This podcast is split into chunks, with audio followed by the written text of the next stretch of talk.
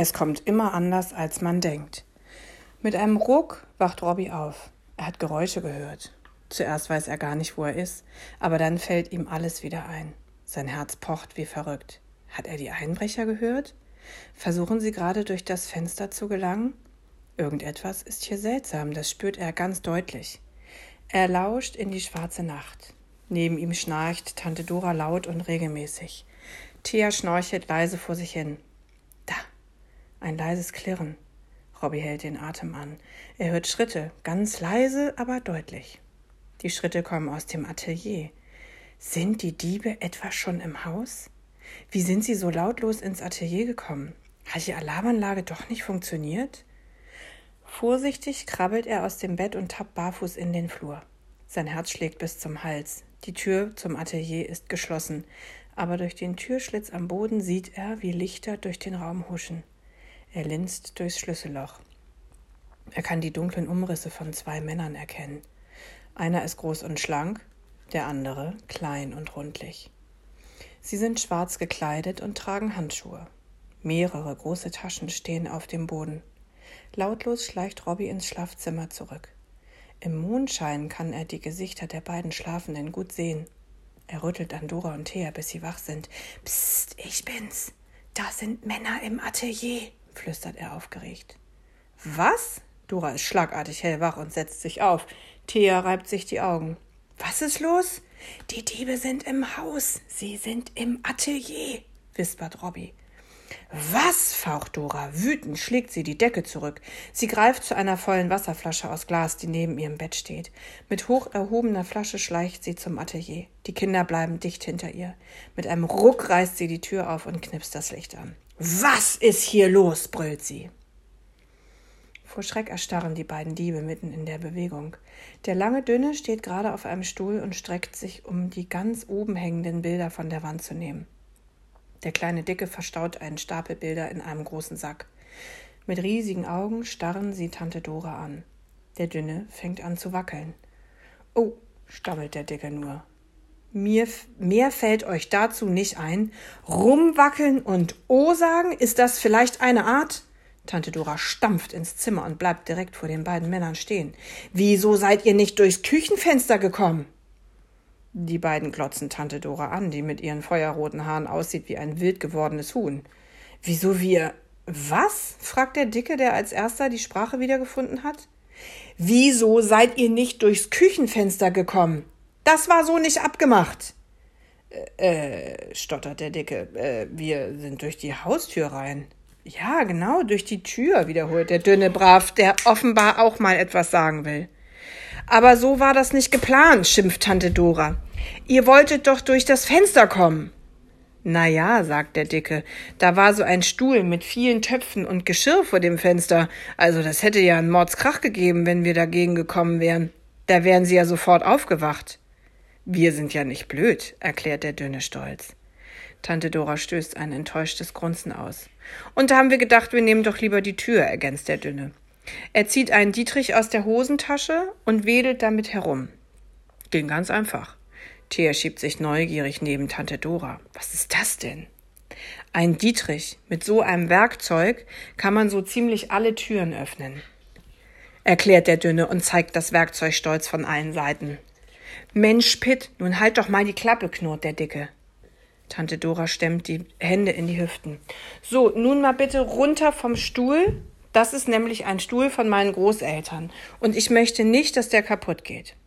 Entschuldigung, murmelt der Dünne und steigt schnell herunter. Setzen, sagt Dora und schiebt den Dünnen sofort einen weiteren Stuhl zu.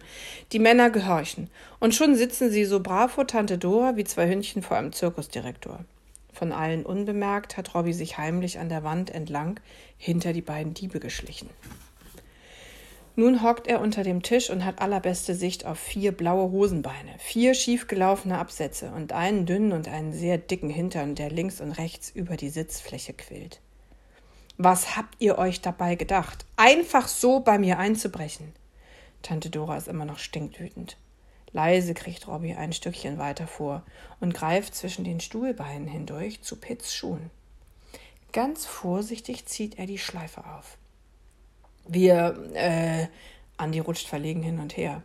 Robby hat jetzt alle vier Schnürsenkel von Pitts Schuhen in der Hand und verknotet sie ganz fest miteinander. Äh, äh, F. Dora den Dicken nach. Sehr interessant. Wo seid ihr heute Nacht denn schon überall gewesen? Robby öffnet nun auch die Schleife von Andys Schuhen. Äh, wir sind nur, beginnt Pitt. Ach, halt die Klappe, zischt Andy seinen Komplizen an. Robby verknotet nun auch Andys Schuhbänder. Tante Dora hat das alles beobachtet und zwinkert Robby kaum merklich zu.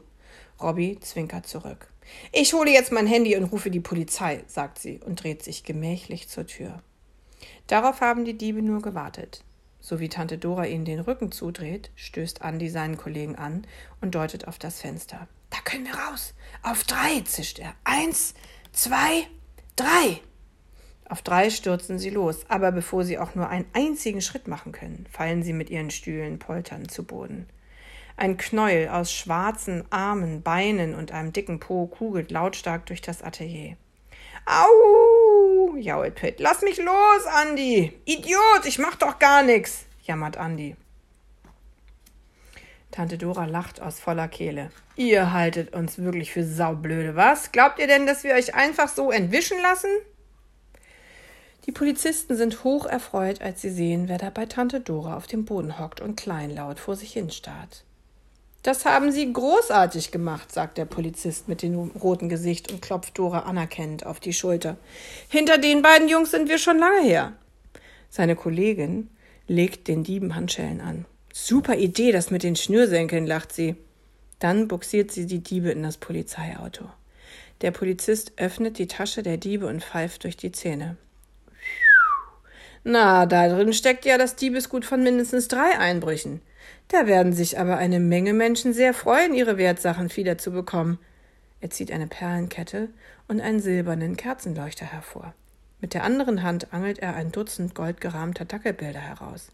Tante Dora schnaubt wütend und sammelt alle ihre Bilder wieder ein. Der Polizist schaut sich im Atelier um. Sie malen immer Dackel? fragt er verwundert. Tante Dora nickt. Ich liebe Dackel. Sie sind eigenwillig, sie machen immer, was sie wollen. Wussten Sie, dass man Dackeln so gut wie nichts beibringen kann? Das ist doch wirklich großartig, oder? Der Polizist betrachtet Tante Dora etwas verwundert. Strahlend steht sie vor ihm, die roten Haare wild zerzaust in ihrem gestreiften Männerpyjama. Er nickt. Ja, wirklich großartig. Kurze Zeit später verschwindet das Polizeiauto um die Straßenecke. Tante Dora und Thea stehen in der Haustür und schauen den Autolichtern hinterher. Tante Dora legt den Arm um Thea. War das ein Abenteuer? Aber sag mal, wo ist denn unser Robby abgeblieben? Sie gehen ins Haus, Tante Dora verriegelt die Tür. Die Luft ist rein, Robby, ruft Thea. Vorsichtig streckt Robby seinen strubbeligen Kopf aus dem Schlafzimmer. Er weiß, dass er jetzt Tante Dora erklären muss, warum er sich vor der Polizei versteckt hat. Er spürt einen dicken Kloß im Hals. Wenn das die wilde Hilde wüsste, hätte er ihr nur nie dieses Versprechen gegeben. Wieder sitzen sie in der Küche. Es gibt einen gute Nacht Kakao und grandiose Heldenkekse, wie Tante Dora sagt. So, mein lieber Robby, und nun wüsste ich ja doch zu gern, warum du dich vor, Polizist, vor den Polizisten versteckt hast, sagt sie. Was hast du ausgefressen? Robby starrt auf die dackelbemusterte Tischdecke. Er würde Tante Dora zu gern alles erzählen. Er mag sie. Sie ist so nett zu ihm.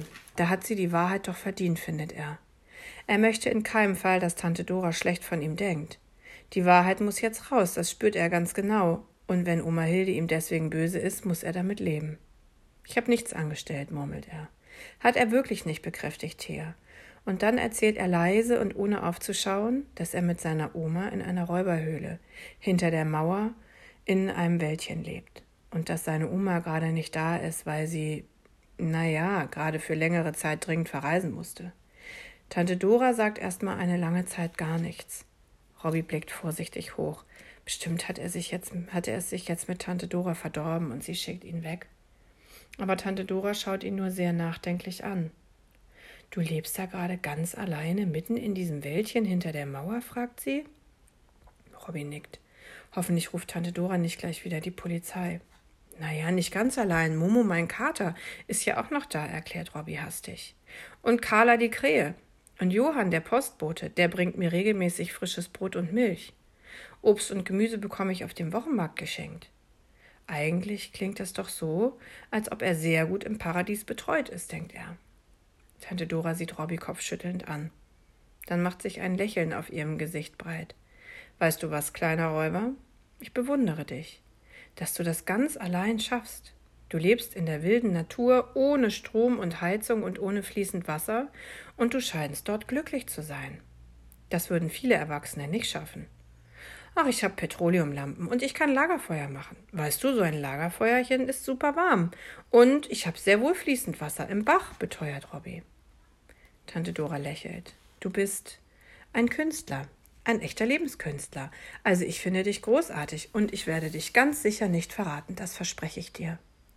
Robby fällt ein Zentner schwerer Stein von Herzen. Er spürt, wie sich alle Anspannung von ihm löst.